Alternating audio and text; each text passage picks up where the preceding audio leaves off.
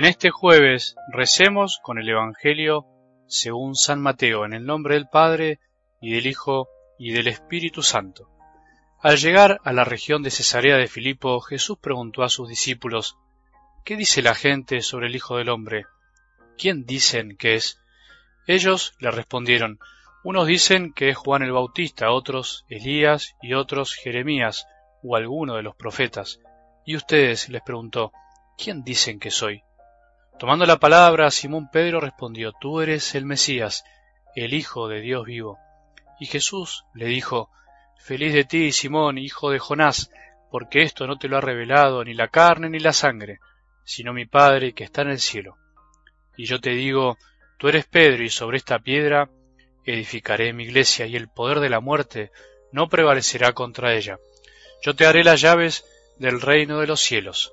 Todo lo que ates en la tierra quedará atado en el cielo, y todo lo que desates en la tierra quedará desatado en el cielo. Entonces ordenó severamente a sus discípulos que no dijeran a nadie que él era el Mesías. Desde aquel día Jesús comenzó a anunciar a sus discípulos que debía ir a Jerusalén y sufrir mucho de parte de los ancianos, de los sumos sacerdotes y de los escribas, que debía ser condenado a muerte y resucitar al tercer día.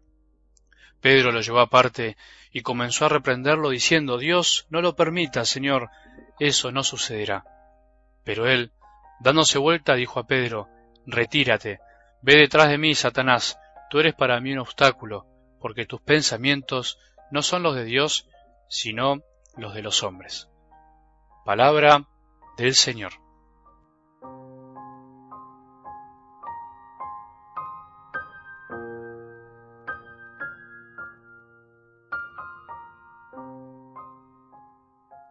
Todo pecado o vicio tiene, por decirlo de alguna manera, hijas e hijos, pecados derivados.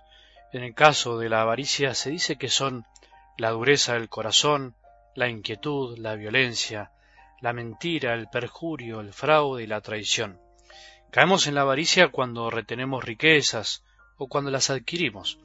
Del retener riquezas procede en primera medida la dureza del corazón, porque se cierra la compasión hacia los otros, en especial hacia los más necesitados. A los avaros se les endurece el corazón más y más en la medida que retienen y no son generosos. Un avaro no se conmueve ante las necesidades ajenas, piensa que no le corresponde, se queda frío, inconmovible, se desentiende. Del adquirir muchas riquezas se sigue el afán de poseer más y más, y el corazón nunca está satisfecho, por eso busca por todos los medios, no importa si son buenos o malos, aumentar lo que tiene, nunca se sacia. Como dice el eclesiastés, el que ama el dinero no se ve lleno de él. Por eso el avaro vive inquieto, inseguro, siempre tiene miedo. Esta inquietud, esta ansiedad por tener y tener, puede llevar al avaro a la violencia y al engaño con tal de conseguir lo que desea. Por otro lado, la mentira es la consecuencia lógica de aquel que desea conseguir por cualquier medio lo que desea. Se mienten los esposos, los hijos a los padres, los empleados a sus jefes, los jefes a sus empleados, se miente en los negocios, los abogados a sus clientes, los clientes a sus abogados.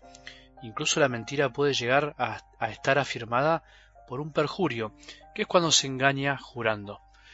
Cuando esto va creciendo en el corazón, se puede llegar al fraude, que es cuando el engaño va acompañado de la acción.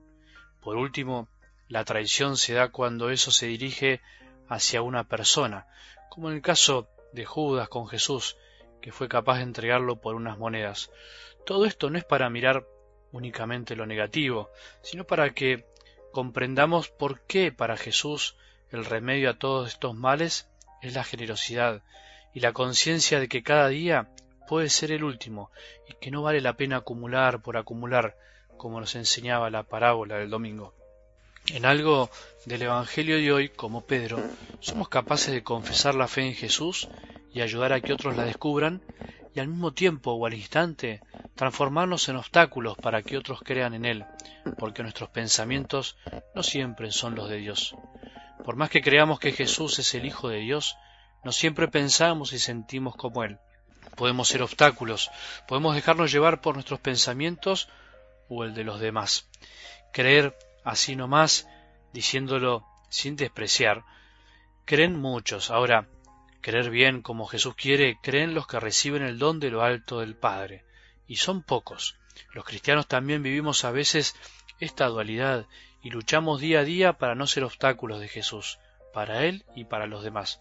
No debe haber tristeza más grande para cualquiera de nosotros, por lo menos para mí, que alejar a alguien de Jesús por nuestro mal ejemplo, que alguien por vos o por mí se aleje del amor de Dios. Es un peso muy grande el que llevamos, y al mismo tiempo es algo que no siempre depende de nosotros, y por eso no debemos creer que todo depende de nosotros.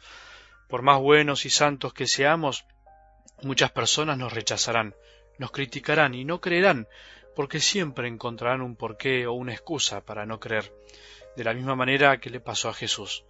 No podemos pretender que lo que hacemos agrade y conforme a todos. No pretendamos nunca eso, porque creer es un don que regala el Padre, no es algo que fabricamos ni imponemos nosotros.